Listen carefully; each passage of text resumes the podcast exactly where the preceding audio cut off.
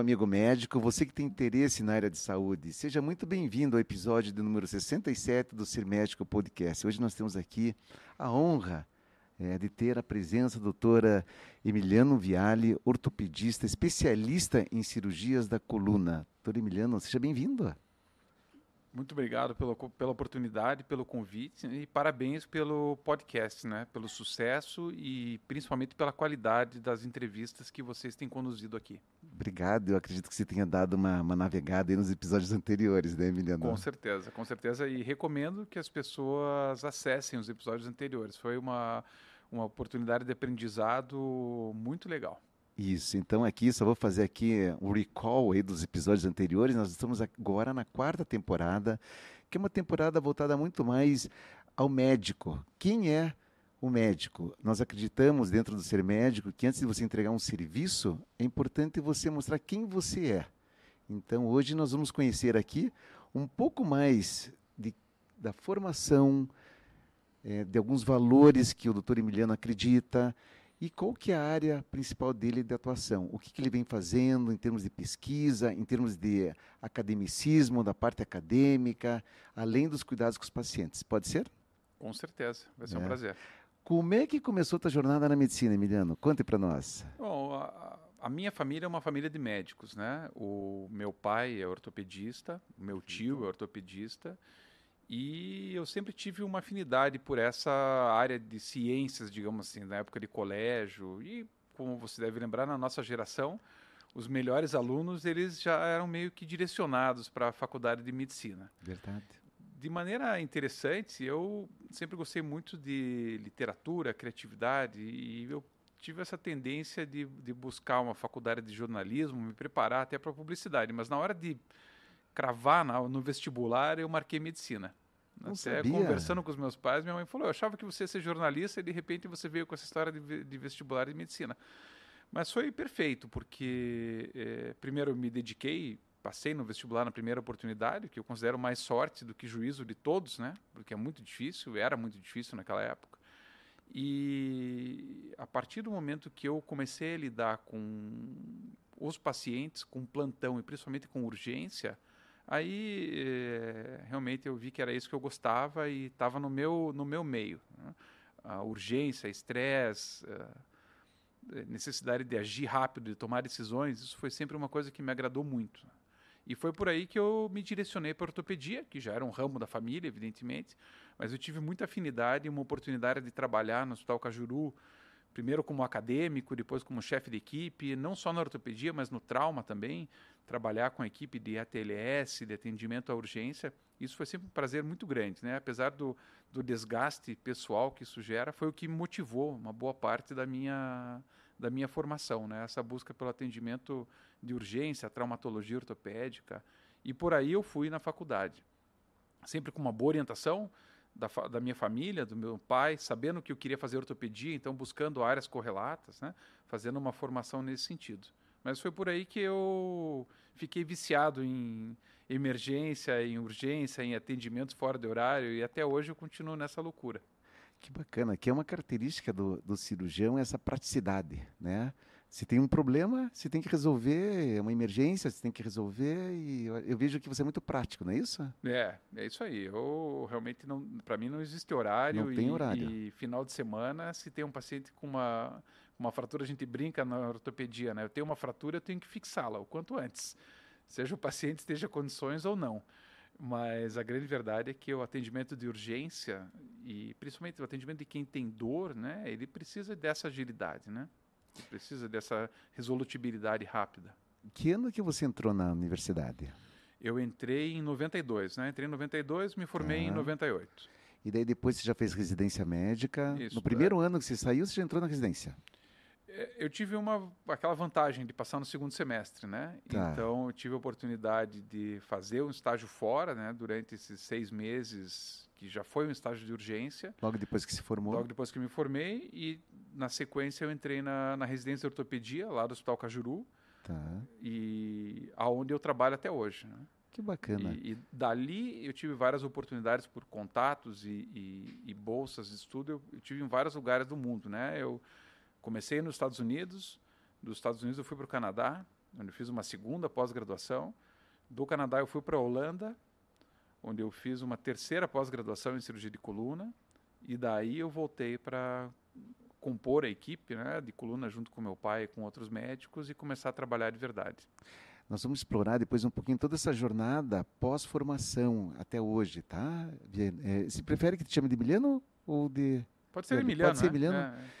Emiliano, me conta um pouquinho como é que você hoje você interpreta assim é, o conceito de trabalhar junto com o pai, porque eu vejo que o teu pai é ortopedista, você também é.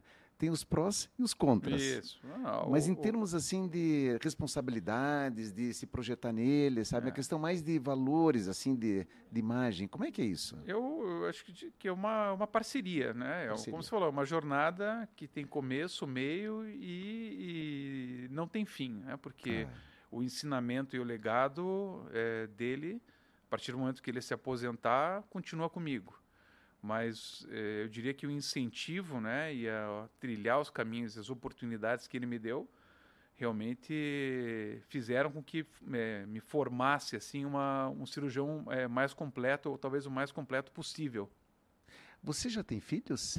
Sim, eu É? tenho dois, dois filhos, né, adolescentes. Adolescentes. Mas eles não entraram na universidade ainda. Não, né? não, não, não. Eles. Tá. Estou esperando que eles entrem no mundo ainda, mas eles são, são pessoas inteligentíssimas que ainda não têm uma decisão Não de carreira né, decisão. tomada. Você acha que é assim uma responsabilidade? Só para fazer o outro lado, sabe? Hoje você como pai, na época você era filho do, né, de um grande ortopedista, né, Dr. Viale. Você acha que é muita responsabilidade assim é, ter pais é, que atuem na mesma área, ainda mais serem pessoas muito reconhecidas A- pelo que a- fazem? As comparações são inevitáveis, né? Inevitável. É, mas eu sempre trilhei o caminho de não só o meu caminho, mas um caminho de ajudar o meu pai, estar por ele e ajudar Que muito em bacana. tudo, né? Pesquisa, coisas que ele precisava, computador, pós-graduação, o que o que ele precisou de ajuda. Então eu sempre não me coloquei eh, acima, né? Mas me coloquei junto, né? Com uma equipe, com uma parceria. Eu acho que isso fez muita diferença. Isso é muito As, importante. as, as comparações, eu acho que nunca vieram entre nós, né? Você está fazendo dia. Sempre tem as pessoas que comparam, ah, teu pai fazia isso, teu pai fazia aquilo, mas. Eu, Meu pai é melhor do que eu. Autoestima. meu pai é diferente, né? É diferente, mim, é, né? esse, é isso mesmo. E coisas que talvez ele não teve oportunidade de, de fazer, eu tive a oportunidade de fazer, coisas que ele me disse para fazer e eu não fiz, hoje eu olho e me arrependo. Então, eu considero trabalhar com o meu pai sempre foi uma parceria, né? E que teve por fim promover a nós dois, né? A carreira dos dois em conjunto, né? Eu vi meu pai crescer na profissão e tive junto com isso, com muito orgulho, né? É. Considero ter participado disso e com certeza eu não teria eh, tido os benefícios que eu tive com se não tivesse trabalhado com ele. O que é interessante é que realmente as pessoas me perguntam, né, se existia uma cobrança. Não, e eu acho que as comparações elas sempre foram comparações, ah, olhando agora com maturidade, com serenidade, comparações lícitas, né? Eh, em termos de dedicação, seriedade, mas não eram críticas, né? Eram visões das pessoas do que estava certo, estava errado. Sempre tem essa, essa comparação, né? Você tem um- um- alguém com quem se espelhar e você julga o que está certo e o que está errado. Muito bacana, e eu sinto o teu respeito enorme pelo teu pai no sentido profissional também, sabe? Assim que você reconhece, né? É importante isso, porque eh, nós já tivemos aqui outros colegas que, eh, de certa forma, mostraram uma certa responsabilidade, e eu sempre digo assim, que sorte e que bacana poder trabalhar com o pai. Isso, um não, mentor não, não, no não, dia a a dia. oportunidade, eh, Né? a, a- a virada de chave agora é para o meu pai, não é para mim, né? Olha, Ele isso que- é bacana. Ele que, ele que trabalha para mim agora, eu que sou o chefe dele. Então, é isso aí. Isso, ele é. só não sabe, mas. ah, ah, Ele não vai é a ficar virada- sabendo, é. porque ninguém vai falar para ele. mas. é, é, realmente eu, eu nunca vi isso como um problema específico, né? Eu sempre vi isso como uma parceria, né? Como. É, agregar, eu digo assim, a gente agregou um motor a um barco, né? E ele, nós navegamos na mesma direção. Então, foi isso que eu procurei fazer sempre, né? Apoiar da melhor maneira possível. Bacana. O Emiliano gosta de esportes. Sempre gostou, né, ah, Emiliano? com certeza, com Né? certeza. E aqui, antes de nós iniciarmos, ele contou um episódio que eu achei muito interessante, que eu vou compartilhar com vocês. Ele é um grande amigo eh, do meu irmão, Dr. Rafael Berger, né? E vocês nadaram juntos, né? E você comentou que ele foi um- até um motivador eh, Isso. da Eu- natação. Eu, cansei de tirar quarto lugar eh, na natação chegando atrás do teu irmão, né? E, e uma das grandes motivações, né? Eles com certeza eles sabem disso. que eu bacana. fui nadar no clube do golfinho porque eles eram os caras que nadavam melhor e que estavam em cima das, dos, dos pódios, etc. E eu fui buscar uma maneira de me equipar. Já era criança, eu já era eh, de maneira saudável, né? E daí Sim. o- a, a- a comparação é muito interessante, porque você não conhece as pessoas. Você chega lá, você vê que eles são crianças iguais a você, que estão treinando igual, fazendo as coisas igual. Né? Então, essa dedicação demorou para eu ganhar dele, mas eu ganhei, viu? Não duvido. Demorou para eu ganhar dele, mas eu ganhei. Foi por pouco, mas eu ganhei. E você continua nadando ou não? Então, o meu ombro pediu Ah, pediu pra dar um pediu tempo. tempo, né? É. Então isso me afastou um pouco da da natação. Na faculdade você já não tem como eh, se dedicar integralmente à natação, né? E eu passei da natação para o polo aquático. E durante um tempo eu joguei polo aquático e foi aí que eu machuquei o meu ombro, né? Eu acabei com duas cirurgias no ombro. Então eu nado por meditação. Eu gosto de, de entrar numa piscina e nadar para pensar, etc. Eu procuro pelo menos uma vez por semana eh, me dar esse, esse luxo da natação, né? Mas a- aquela vibração da competição eu não tenho mais. né?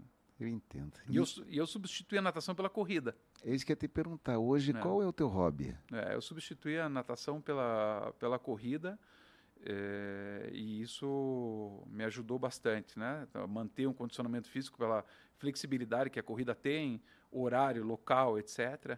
Então, dentro da minha vida, a, a corrida de curta duração, sem um objetivo de, de competições, etc., mas pelo prazer de treinar, de fazer uma planilha de corrida, de completar essa planilha. Às vezes eu acabo fazendo a prova de meia maratona ou de 10 km sozinho, mas co- só com o relógio. Mas eh, me ajudou muito a manter né, uma, uma rotina de exercício. E eu gosto desse exercício em que você eh, desestresse, que você possa fazer o exercício e pensar em outras coisas, né? Que é um mindfulness, né? Você Isso. desliga, mas na verdade está ligado em algumas coisas e você acaba até resolvendo alguns problemas correndo. É, exatamente. É exatamente isso? né? Então me faz, me faz muito bem. é, Encerrar o dia com uma corrida ou começar o dia com uma corrida me ajuda bastante. Maravilha. Miliano, fale para nós um pouco hoje da área que você atua, cirurgia de coluna. Então, como é que é esse mundo da coluna vertebral? Interessante porque quando você fala em coluna, você tem um segmento muito amplo, né? Exato. Tanto de anatomia como de patologias, né? Você lida com trauma de alta energia, então uma das áreas de atuação da nossa equipe é o traumatismo raquimedular e tanto a minha tese eh, de mestrado quanto o meu doutorado eles focaram num dos nossos objetivos que é atender melhor o lesado medular e trabalhei com a equipe da PUC eh, em terapias celulares, eh, regeneração neuronal, modelos experimentais de lesão medular. Então, uma das nossas áreas é essa: atendimento ao trauma raquimedular, fraturas de coluna, e é isso que estraga as noites e os finais de semana, porque muita gente se acidenta eh, com horários eh, não adequados à, à vida normal. Mas isso é uma área muito importante. Você lida com infecção, porque existem infecções hematogênicas né, que se alojam na coluna. Você lida com oncologia, porque a maior sede de metástases é a coluna vertebral. Você lida com geriatria, porque os pacientes de idade desenvolvem artrose e fraturas de coluna com, com facilidade. E você lida com o dia a dia do ser humano, com a principal causa de consulta médica, que é a dor lombar. Então, é você veja que dentro de, um, né? de uma tarde de consultório, eu atendo um paciente com uma paralisia, eu atendo um, um senhor de idade com osteoporose, eu atendo alguém que teve uma infecção, uma metástase, uma criança com escoliose e sete pessoas com dor nas costas. É mais ou menos assim a, a gama de patologias. Hoje o meu foco é realmente o trauma e a patologia, digamos assim, do adulto, né? E lido muito com isso, né? Ergonomia do trabalho, ergonomia, eh, eh, prevenção de problemas, né? Eh, correção de, de questões posturais através de exercícios. antes de chegar na parte cirúrgica. Pessoal, é um mundo. A coluna vertebral tem é, uma a, série a, de situações, vários gêneros. Você na tua especialidade, você também tem pessoas que fazem uma, são super especialistas em quase nada, né? Eu costumo dizer, nós estamos virando super especialistas em quase nada. Então, é eu tenho colegas que fazem só endoscopia, só hernia de disco, só uh, problemas da coluna cervical. E se eu, eu não talvez pela minha referência, seja cirurgia, entre aspas, complexa. Né? Encaminham casos de difícil solução ou casos que já foram operados, isso que acaba chegando no meu consultório. Mas é, para você ter uma ideia do que chega no consultório de um especialista de coluna é justamente isso. Né? Você tem um, uma, uma grande quantidade de patologias e lidando né, com medula cervical, junção crânio-cervical. Então, além disso, a ortopedia, a neurocirurgia se sobrepõe nessa área, né? E daí foi daí que surgiu essa especialidade de cirurgia de coluna, que englobasse a formação das duas especialidades. Perfeito. Eu quero aqui agradecer, vou aproveitar esse momento que ele começou a falar da coluna vertebral. Olhem, pessoal, que bacana essa camiseta que eu ganhei aqui do Dr. Viale. Olha aqui, ó. Ela tem uma coluna atrás. Dry fit para correr? Né? É, essa, essa, coluna, na verdade, o objetivo é que se você tiver com má postura, as vai pessoas, ela vai aparecer. Se você estiver sentado, posso depois te mostrar fotos minhas sentado mal posicionado com a coluna, você vê o alinhamento da coluna. E a história dessa camiseta é que os meus filhos são tenistas e nós patrocinamos um evento, né, que é a Copa Instituto Ícaro de Tênis, todo ano aqui em Curitiba. Uhum. E essa camisa e o boné são a premiação dos, dos atletas, né? Então nós temos os, o, e, e, essa camisa se espalhou aí pelo Brasil, porque nós vamos para os premiados há alguns anos. Uhum. E em todo lugar que eu vou em campeonato de tênis, Bacana. pela América do Sul tem alguém com essa camiseta aí. E um prazer compartilhar com você e é, uma forma singela de agradecer a oportunidade aqui. Olha que show! Parabéns! É, você sabe que eu tenho como hobby correr. Eu corro um dia sim, um dia não.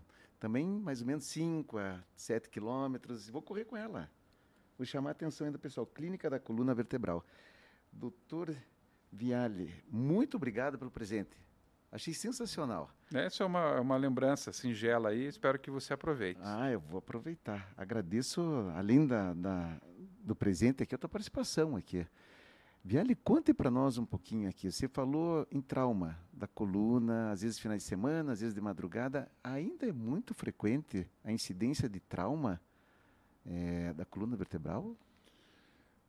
Nós tivemos um período da pandemia onde foi evidente a, a, a queda né, no número de traumatismos e no número de acidentes. Isso é, é, é o fim da pandemia reacendeu esse, essa, essa epidemiologia assim de ou essa incidência de fraturas. Né? Nós temos os pacientes hoje que chegam no hospital com fratura são pacientes de acidente de trabalho, né? quedas de nível. Tá são pacientes de acidente motociclístico, né, em grande número, né, e traumas de alta energia do, dos mais variados. Né. Infelizmente, em Curitiba, nós temos uma incidência alta de trauma por arma de fogo também, e por qualquer motivo, acho que quando alguém corre a pessoa mira nas costas, ele mira no meio, né? E com, não é com a com pouca frequência que a gente tem um paciente que tem uma, um projetil de arma de fogo é, alojado na medula ou alojado na coluna que precisa de cirurgia. Então, a, a, a frequência ela varia muito porque hoje tem mais hospitais que atendem, né? Quem recebe o trauma acaba sendo dividido entre evangélico, trabalhador cajuru e o Rocil e o Entendi. Caron. Então dilui um pouco. Nós não temos uma estatística centralizada, mas a, a minha percepção pessoal é de fraturas de coluna com lesão medular duas a três por semana no, na minha instituição. Que é uma incidência alta, né? Porque é, é triste, né? É, muito ruim. E são pessoas, na sua maioria, no, no auge da capacidade produtiva. Né? Nós temos a vantagem aqui em Curitiba de ter um hospital de reabilitação, né, que é, é um hospital no Cabral e que eu participei da organização desse hospital durante muitos anos, né, como, como médico coordenador e que permite né, um certo grau de, de reabilitação. Né, um hospital estadual que, evidente, como todo hospital público tem suas restrições, mas supre uma demanda importante aqui do nosso estado de reabilitação. Emiliano, como é que está essa questão assim hoje? Existe assim alguma novidade em termos de prognósticos? Prognósticos você que tem interesse em saber, assim, é, é a evolução.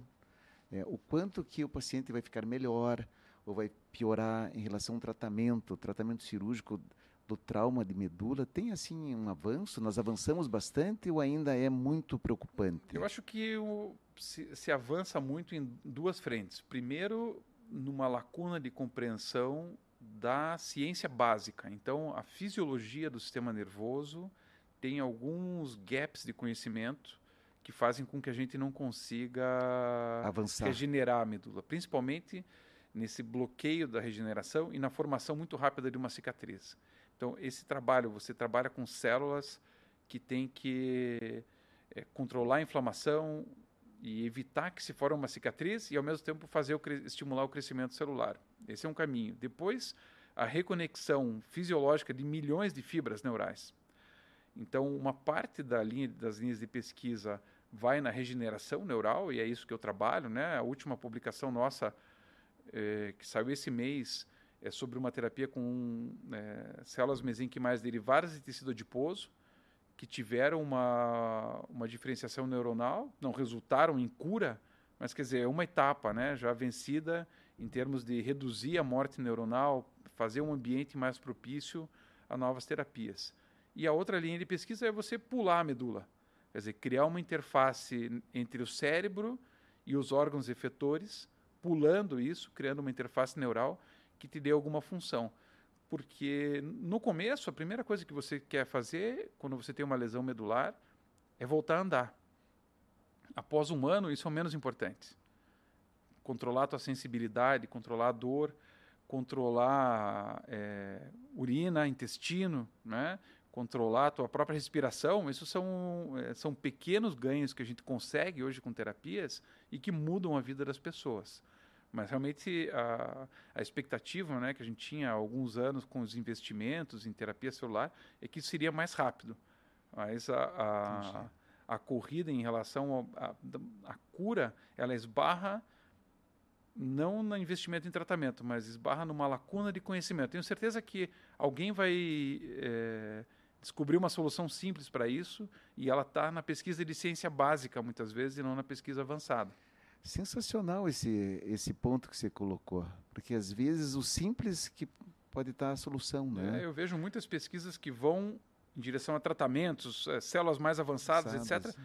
E falta a pessoa que estude o entendimento a, a fisiologia, da formação da cicatriz exatamente. lá atrás, né, que substitui o tecido nervoso. Exatamente. Na é, fisiologia. É, e é uma característica intrínseca do sistema nervoso bloquear o crescimento celular. E é aí que a gente esbarra numa, numa, numa lacuna importante. Né? Entendi. Você comentou numa outra linha de pesquisa ou de atuação que é pular a coluna, né? Ou seja, pessoal, para você leigo aí entender, seria é, você você tentar ter o controle dos órgãos que estão mais distantes do trauma, é, não passando pela coluna. Não é isso? É isso aí, são interfaces são neurais. Né? Interfaces. Né? Existem pesquisadores eh, fazendo pesquisas muito avançadas sobre isso. Claro que você imagina a complexidade, né? Muito. Mas você tem condição né, de dar estímulos cerebrais hoje por vários tipos de tecnologia e comandar músculos, não só pela interface cerebral, mas interfaces externas, né? Você consegue comandar isso. Né? E daí eh, são existem é, próteses, né, é, exoesqueletos que estão sendo testados, comandados pelo próprio cérebro da pessoa, e existem é, assim, circuitos né, externos que, que estão sendo testados. Essa é uma tecnologia muito interessante e assim o mais impressionante disso é que as pessoas que desenvolvem esses circuitos eles não têm nada a ver com a medicina não são engenheiros são engenheiros né? Né? são é. engenheiros são engenheiros é tecnologia e, e, inovação pura né exatamente associado Exatamente. à área médica. Você acha que isso vai chegar no Brasil, assim, é, uma forma... É, um dos grandes pesquisadores disso é um brasileiro que está no exterior, né? Que bacana. E, e, eu acho que essa, essa tecnologia ela não tem preço, né? A hora que ela tiver realmente alinhada e viável, ela vai, ela vai correr o mundo e, e existem linhas de pesquisa que são chamadas de pesquisa humanitárias. Né? E eu acredito que um, um desenvolvimento como esse ele, ele acaba entrando nessa linha humanitária, onde o lucro existe, evidentemente, mas ele passa a ser secundário.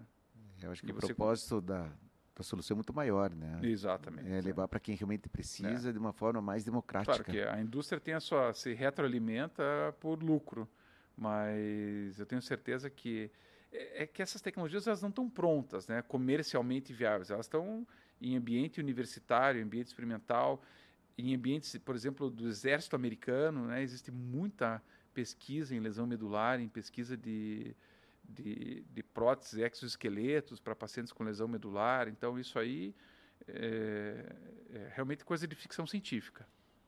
É, não, interessante. Está tendo uma feira grande agora, né? De ciência, se não me engano, é no Japão, né? É, que estão justamente mostrando, né? tem uns vídeos circulando por aí, sabe, na rede social, sobre esses devices externos, pessoal se locomovendo. Interessante. É, tem, no Japão já existem alguns anos alguns exoesqueletos para idoso Isso. que são impressionantes. Impressionantes. Impressionante o que eles conseguem levantar. Eles não são práticos, né? Mas para exercer funções repetitivas, por exemplo, isso aí vai ser vai ser algo corrente, com certeza. Maravilha. O pessoal que trabalha com mudança, ou construção civil, etc., com certeza vai trabalhar com exoesqueleto no futuro. Bacana. Dor lombar, você falou que é muito frequente. A dor é, é, na coluna lombar, é, né? É tão frequente quanto um resfriado. Quem não teve, né? Você já não teve uma crise de dor lombar? Várias vezes. É, então, a, a, grande questão é você saber que a dor lombar é um sintoma. E muitas vezes ela está relacionada apenas ao sedentarismo ou à, à atividade profissional. Né? Eu sempre digo que é, hoje um dos serviços mais que causa mais dor lombar não é o serviço pesado, é o serviço administrativo, burocrático. Me surpreende, pelo menos para mim que trabalho em centro cirúrgico, que tem uma dinâmica de movimentação, mesmo no consultório, né? Levanta, examina, etc. Alguém uhum. falar para você que fica oito horas sentado na frente de um computador sem se mexer, sem levantar para pegar uma água, etc. E as pessoas, evidentemente, vão ter encurtamentos musculares, desequilíbrios posturais, sobrecarga das cartilagens da, da coluna lombar e da cervical com, com problemas importantes. Né? É uma questão de saúde pública a, a dor lombar em trabalhadores de escritório, né? que só se agravou com a pandemia também. Olha aí, pessoal, vamos ficar atentos. Você executivo, você que fica muito tempo sentado, uma postura computadora, dor lombar. É, né? e, não... e, e chama atenção muito a ergonomia do trabalho, né? Antigamente, quando os computadores começaram, todo mundo tinha uma mesinha de computador, né? Quando você punha o teclado, a tela, etc. Hoje você trabalha com notebook em qualquer lugar. E o notebook e um teclado em cima da mesa são o, o convite para uma postura. Né? Então, a, a, ergonomia do trabalho, e é impressionante como as pessoas, mesmo quem trabalha com informática, não tem essa ergonomia adequada. Muito importante, hein? Show. E eu, é eu, eu para colocar essa ergonomia no meu próprio escritório, tive dificuldades. Né? No meu próprio consultório, tive dificuldade com arquiteto e produtos, etc., para fazer esse ajuste. E eu lido muito com isso com os meus clientes. Né? Como é que a gente pode adaptar a tua realidade a uma postura de trabalho melhor? Que na, na verdade é uma adaptação do posto à pessoa, né? Não é a pessoa o posto de trabalho, né? Exatamente, você exatamente. Tem, você tem que ter essa visão ergonômica. É, com, com o trabalho em casa, então, isso se tornou um caos, né? Eu, eu tenho o hábito de pedir para alguns clientes que tirem fotos da, do ambiente de trabalho ou das adaptações que eles fazem e realmente dá para dar risada das coisas que as pessoas fazem para se adaptar, né? Onde eles colocam teclado, as cadeiras sobem, é tijolo, é, é, ajustes para trabalhar em pé, realmente chega a ser é, cômico assim as adaptações que as pessoas fazem para tentar melhorar essa questão da postura. E com o trabalho híbrido, não só aquele trabalho remoto, mas que você fica parte do trabalho na jornada em casa, às vezes a gente acha que está só improvisando e esse improviso vai pegar na coluna, né? Na parte ergonômica. Isso, é coluna, é cervical, né? lombar é cervical e é membro superior, né? É tendinite no, membro, no braço, cotovelo, por questões simples de postura, cujas soluções não são caras, né? Adaptação de teclado, adaptação da altura da tela, do computador e o mais básico é um intervalo a cada 30 minutos em que você muda a tua postura, caminha um pouco, fique em pé. Né? Tem algumas empresas nos Estados Unidos que já têm estações de trabalho onde as pessoas trabalham meia hora sentadas e meia hora em pé.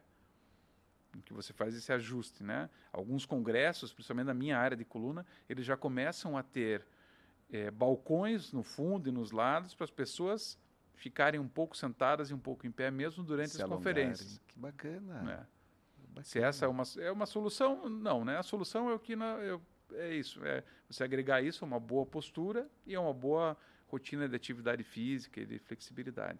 Mas eu não tenho dúvida que é, é, um dos problemas de saúde pública na minha área é a dor lombar secundária, a má postura no trabalho hoje. Acredito também. E com a estimativa de vida das pessoas aumentando, como é que você está vendo essa questão das pessoas com uma idade mais avançada? Osteoporose, essas é. dores. Eu, eu, vejo que a, ten, a tendência dos problemas é diminuir, porque você vai pegando gerações cada vez mais saudáveis e mais habituadas. Então, eu ainda vejo que a geração dos nossos pais ainda tem uma porcentagem muito grande de pessoas sedentárias que não fizeram tratamento precoce, que não se preocuparam com é, uma reposição de vitaminas, com uma, com uma medicina preventiva. Né? Eu, eu já vejo que ten, existe uma tendência a, uma, a, a um acesso à medicina preventiva muito grande. Eu acredito que, à medida que a população, claro, a longevidade vai aumentando, você vai ter pessoas chegando numa melhor condição na, na terceira idade. E, claro, com uma demanda funcional maior, acabam exigindo mais até dos médicos. Né? Eu hoje faço cirurgias para pessoas de 90 anos, 91 anos, que vão sozinhas consultar, vão dirigindo no consultório e querem voltar a fazer a sua ginástica semanal e que tem dores e que tem problemas de Bacana. estreitamento do canal vertebral. Então, eu, eu, vejo a, a, uma mudança no, no nos problemas de saúde da, da terceira idade, porque uma geração mais saudável e mais fisicamente ativa vai chegando a essa idade mais avançada. Ou seja, né, é, mesmo com a longevidade, né, com a estimativa de vida maior, a tendência é diminuir, porque você começa antes, você é, faz uma promoção eu, eu de saúde. Hoje, as pessoas que têm 90 anos, elas não tiveram lá nos lá anos atrás. 70 essa cultura de saúde ou essa informação, até essa pressão né, de, de de proibição do tabagismo, controle do consumo de álcool, cobrança por uma estética corporal melhor. Então isso vem seguindo, né? Com, com diversas gerações e eu vejo isso uma melhora. Talvez surjam outros problemas, né? Posturais, crônicos, etc. Mas eu vejo uma melhora da saúde global e, e uma, uma geração de transição. Então né, nós ainda teremos os problemas né, da falta de prevenção de osteoporose, das fraturas por osteoporose, das deformidades negligenciadas né, de coluna e na ortopedia, mas nós temos pessoas mais saudáveis chegando a uma idade mais avançada, com menos complicações, eu acredito. Então, é, ela tem um, um boom de, de, problemas, mas que é, a mim parece ser autorresolutivo no futuro.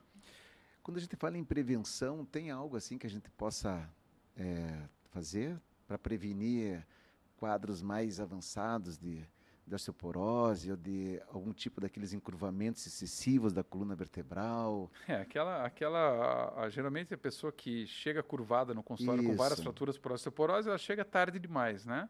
Mas eu com certeza eu tenho lidado muito com isso, né? Com a, com a orientação da postura e com a pessoa observando a própria postura e o que pode mudar.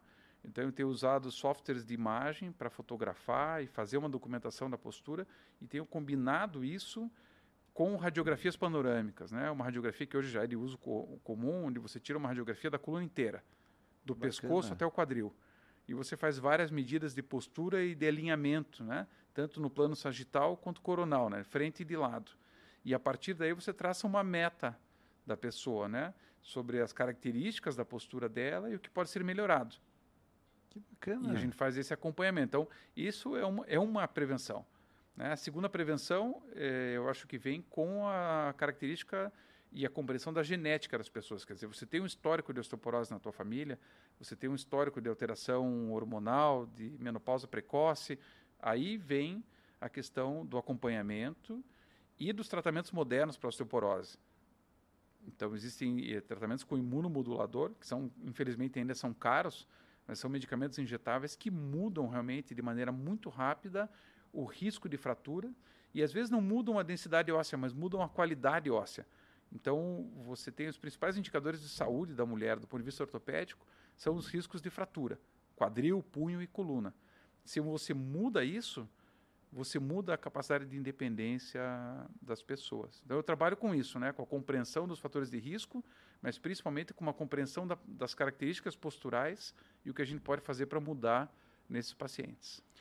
Ou seja, bem no início, né? Você faz todo acompanhamento, a promoção não é só tratar a doença lá no final com cirurgia. Exatamente. Não, geralmente não. a cirurgia é, ela é decorrente de, uma, de um azar né, da pessoa durante o processo de desgaste, mas ela já é um paliativo. Né? É um você, paliativo. Não, você não conserta nada com a cirurgia, você só remenda. Viale, a partir de que idade assim que é o ideal você fazer eu sei que é diferente no homem e na mulher por uma questão hormonal, mas assim você fazer o primeiro screening assim de investigação para osteoporose na mulher. É, a osteoporose no homem é muito rara, né? É, a osteoporose Raro. precisa de tratamento. Tá. Você tem pessoas que fazem tratamentos para câncer, que têm problemas é, hormonais, etc., que acabam tendo osteoporose, mas tá. é, é, a porcentagem é, é, é muito pequena. Agora, Perfeito. na mulher principalmente. Aqui no Brasil a gente tem uma vantagem, né, que é, é mistura de raças. Né? E isso é muito interessante porque você tem uma taxa menor e uma gravidade menor da osteoporose. Mas sabe que o, o, o nosso. É, nossa população do sul aqui, né? É, caucasianos. Caucasianos tem uma incidência muito grande de, de osteoporose. Então, a partir dos 50 anos, essa busca, né, tem que ser contínua. Né? A prevenção ela vai né, por uma dosagem não só de. É, as pessoas fazem dosagem de cálcio, mas na verdade o problema não é o cálcio, o problema é a retenção do cálcio. Então, vitamina D, é, avaliação genética, qualidade, de, qualidade óssea. E o trabalho preventivo é o quê? Estimular a musculatura, melhorar a retenção do cálcio no músculo, exercício para as pessoas de idade, né, de baixo impacto, mas que ative a musculatura. Então, existem inúmeras opções, porque o exercício acaba sendo sempre chato. Então, eu não gosto de dizer faça musculação, faça pilates, faça yoga.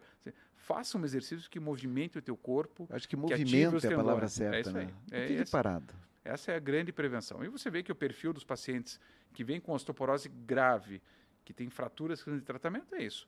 Sedentário, sobrepeso, sem acompanhamento médico adequado, tabagistas, né? É, é aí que entra a, como falei, essa mudança de perfil do idoso que nós teremos no futuro. Você vai chegar com um idoso mais enxuto, né? Na, na, nessa fase onde a gente tem ainda uma, uma endemia de, de complicações e de fraturas por osteoporose. Bacana, olha aí, é isso aí, eu fico feliz em saber disso. Sabe que. É dias, serviço que não acaba mais. É serviço que não acaba mais. Diz uma senhora de 82 anos me procurou para operar o nariz. Eu faço muita rinoplastia, 82 anos. Diz assim, maravilha a cabeça dela sensacional. Se eu vou operar antes de viajar. Eu quero viajar e quero fazer cirurgia antes. É isso aí. Não, eles querem. É, né? é, é, como eu falei, algumas pessoas chegam com a mente é, bem melhor do que bem o corpo. melhor que o corpo. E, e eu tenho certeza que é, essa epidemiologia da, do idoso, né, essa característica do idoso, vai mudar com o passar dos próximos anos. E eu acredito que a nossa geração vai chegar com uma geração de idosos saudáveis, né? E com uma, não necessariamente com uma longevidade maior, mas com uma qualidade de vida maior na terceira idade, não tenho dúvida. Deixa uma mensagem aqui para o jovem médico que de repente está com interesse na, numa área que você atua, que é ortopedia, na coluna. Como é que você vê? É, eu diria que se você quer trabalhar com ortopedia, com trauma, a mensagem é defina o teu comprometimento, defina o teu nível de comprometimento. Eu tive recentemente alguns parentes meus, né, minhas sobrinhas, que desenvolveram interesse em fazer vestibular para medicina. E alguns médicos querendo acompanhar a ortopedia, eu falei, olha, defina o teu nível de interesse. Ninguém precisa ser um psicopata da medicina como eu, que trabalha das seis da manhã às 10 horas da noite, de segunda a segunda. Mas se você quer trabalhar nessa área e se dedicar, você precisa entender o nível de comprometimento que você quer ter. E é isso que eu vejo dos médicos mais jovens, né? Nem todo mundo quer se comprometer com as coisas complexas, com, com as demandas, demanda, né? com as demandas é, maiores. Isso não impede você de ser médico. Só você tem que buscar uma área que esteja de acordo com o teu nível de comprometimento. Mesmo na minha área, tem pessoas que têm um nível de comprometimento menor e que encontram o seu nicho de trabalho. É um trabalho maravilhoso, realmente. Como falei, eu poderia me omitir hoje de atender o trauma, de atender as urgências, de, de atender o lesado medular e atender só o consultório. Mas, Mas eu faço porque eu gosto, não faço porque o, o SUS me paga bem ou o Hospital Cajuru é, me remunera excepcionalmente bem pelas fraturas que eu atendo de madrugada. Eu faço porque eu gosto e porque faz parte da minha, da minha, da minha profissão. Quando você me pergunta qual é o meu hobby, o pessoal brinca, né? Em vez de jogar golfe, eu vou fazer cirurgia na, na sexta-feira no Cajuru. Ou, talvez seja eu. Eu não posso chamar de um hobby, porque não pode ser um hobby, né? Ele é a tua profissão. Mas eu diria para você que eu tenho a grande felicidade, prazer, felicidade de fazer cirurgias que não são um fardo para mim e que me dão satisfação no final do dia e que eu não saio cansado, eu saio satisfeito. Eu não tenho dúvidas. Olha, bacana, bacana ouvir isso. Você é extremamente comprometida né, com o que você faz. Isso é bacana. A família aceita bem? A família, minha esposa é médica também, ah, ela é oftalmologista. Ela oftalmologista? É... Como é que é o nome dela? Carolina. Carolina, Carolina um abraço é. para você, parabéns aqui pelo Emiliano. E força, Carolina. Você vai, nós vamos vencer. Aguente é. mais um pouco, né? É, aguente mais um pouco. Assim, toma tempo da família. Eu aprendi muito, né? Com a dedicação e trabalho do meu pai, quanto isso tomava tempo da família também. Então eu tento pois respeitar é. muito. E a pandemia me ensinou muito também, né? É, aprendizados positivos do tempo que eu passei com os meus filhos, o quanto eu aproveitei o convívio deles, da minha família. Então, eu dosei muito isso. Ah, palestra, congresso, viagem. Eu trabalhava em outras cidades, fazia cirurgia em São Paulo, fazia cirurgia em Recife, tudo isso eu, eu, eu, eu Faz parte da tua jornada. Fez parte da minha jornada. Fez. E eu puxei muito freio de mão nisso para dar essa atenção e essa, um pouco de dedicação a, a, um pouco mais de dedicação à minha família, né? Que bacana, parabéns, Emiliano. É, então, é. A, a, realmente eu, eu, colegas meus perceberam isso, né? Eu puxei muito freio de mão dessa é, atividades, eh, congresso, palestra, etc., viagem, cirurgias fora, para ter uma qualidade de vida melhor. E quando eu falo qualidade de vida melhor, eu falo isso, né? É tempo de qualidade junto com os meus filhos e com a minha esposa. Hoje nós estamos conhecendo aqui o doutor Emiliano, que eu vejo aqui que é, ele tem um comprometimento acima da média, porque eu sei o que, que ele fala quando ele fala em comprometimento é, com atividade médica, e tenho certeza que está acima da média dos médicos. Mas eu vejo que você tem um lado de preocupação muito grande com a família. Isso é muito legal. Parabéns. É, mas como falei para você, são coisas que não pode ser um fardo, né? A família não pode ser um fardo, o trabalho não pode ser um fardo, é, teus amigos, né? Não pode ser um fardo. Tem que ser satisfatório, né? É, você pode chegar cansado no final do dia, mas se você chegar cansado com um sorriso, tá tudo bem. Esse é o que eu, que eu digo, né? Esse é o sucesso no final do dia. Esse é o sucesso. É. é parabéns, sensacional. Mileno, conte para nós aqui é, eu queria uma indicação de um livro. Você lembra algum assim? Sim. Você tem o hábito de ler? Tenho. Eu sou um leitor compulsivo. Então, compulsivo. Você... Desde que compra livros e eles vão se empilhando assim para ler. Me diga é, que não seja da área médica, tá? Isso, não, não, não, não. Eu gosto muito de literatura e Isso. sempre fui influenciado, né? Uma, uma geração pré-internet, né? Pré-celular a gente lia bastante. Mesma geração, isso e aí. eu sempre digo que livro é gosto, né? Você tem livro para todos os gostos e poucos livros me, me chamaram a atenção como uma leitura obrigatória. Eu queria fazer uma, uma, uma, uma recomendação da trilogia da escravidão do Laurentino Gomes, um escritor paranaense, mas que realmente me tocou a maneira com que ele escreveu a história da escravidão no Brasil, do tráfico de escravos e da resolução da escravidão. São três livros, são 1.500 páginas, mas eu diria que é uma leitura obrigatória para o brasileiro que quer entender o que foi a formação do nosso, do nosso povo. Né? Ele condensa muitas leituras complexas, como é, sociologia, Casa Grande Senzala, a formação do povo brasileiro, condensa muita referência e foi uma leitura sensacional que eu recomendo para todos, independente de gosto por terror, romance, aventura, filosofia, ah, etc. História, a né? trilogia da escravidão é, me impressionou e me influenciou de maneira positiva, de maneira bem importante. Produção, vamos dar um destaque nessa sugestão, então, né, doutor Emiliano, bacana. Eu vou ler, eu não conhecia, vou não, ler. Eu não conheço o Laurentino é... Gomes, mas é um dos meus leitores favoritos, viu? Olha é... que legal. Obrigado pela, pela sugestão, eu recomendo pela indicação. leitura rápida, fácil, são é longa, porque são três livros, Sim. mas eu recomendo fortemente, fortemente. Emiliano, show, sensacional. Você viu que o tempo passa rápido aqui, né? Ah, eu imagino. Eu não sei quanto tempo passou, mas. É... É, nós estamos batendo papo aqui. E eu até gostaria de fazer outras perguntas mais é, sobre a tua vida, sobre questões técnicas, mas eu acho que a gente já conheceu bastante do Emiliano, né? Depois você vai assistir, eu acho que foi bem interessante. Tem algum assunto, assim, alguma mensagem que você gostaria de passar para as pessoas, para os teus pacientes, para a tua família, para os colegas médicos? Por favor, esse é o teu espaço. É, eu, quem me conhece sabe que eu sempre sou, brinquei muito na vida, né? Brinquei demais, né? Tirava, o pessoal tem pessoal diz que eu sou o pai do bullying, né? E tirava sarro, brincava, provocava, sempre de uma maneira positiva. Claro que nem todo mundo leva por esse lado, mas encontrar uma um meio termo entre essa seriedade, né, de uma idade mais avançada e a ingenuidade e a irresponsabilidade da juventude, acho que é o a grande mensagem que eu passo, né? Serenidade, ter leveza na vida e, e, valorizar o que realmente é importante, que é a tua família, os teus amigos e o que você gosta de fazer.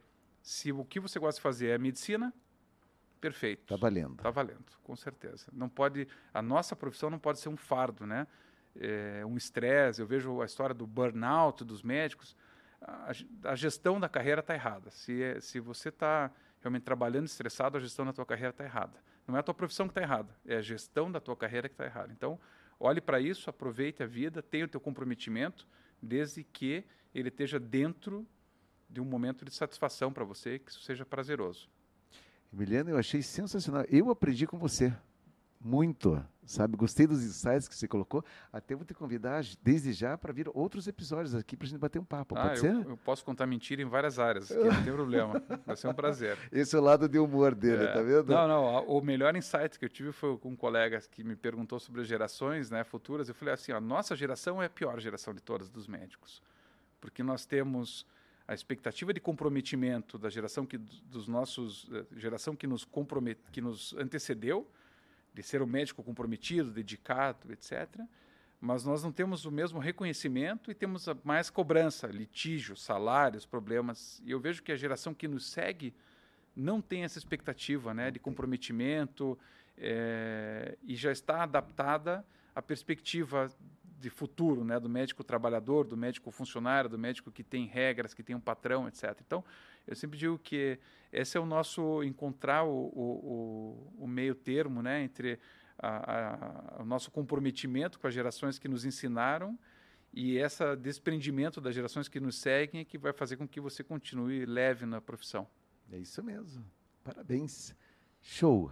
Mais uma vez, obrigado, obrigado pela camiseta, obrigado pela tua presença. Para mim é uma honra fazer parte da, dessa seleta, seleta lista de entrevistados que é. você escolhe aqui. E quem sabe um dia aqui, eu sempre digo assim, você tem que ter experiência de ser entrevistado para começar a entrevistar um podcast. Gostaria eu de ter você junto com os hosts aqui, tá bom? Eu já estou fazendo um convite no ar aqui, hein, pessoal? Oi. quem sabe ele, ele é mordido aí pelo pernilongo do, dos podcasts aí, porque ele se comunica muito bem, comunica para nós. Obrigado. Que é tá? isso. Prazer é todo meu. Uma honra.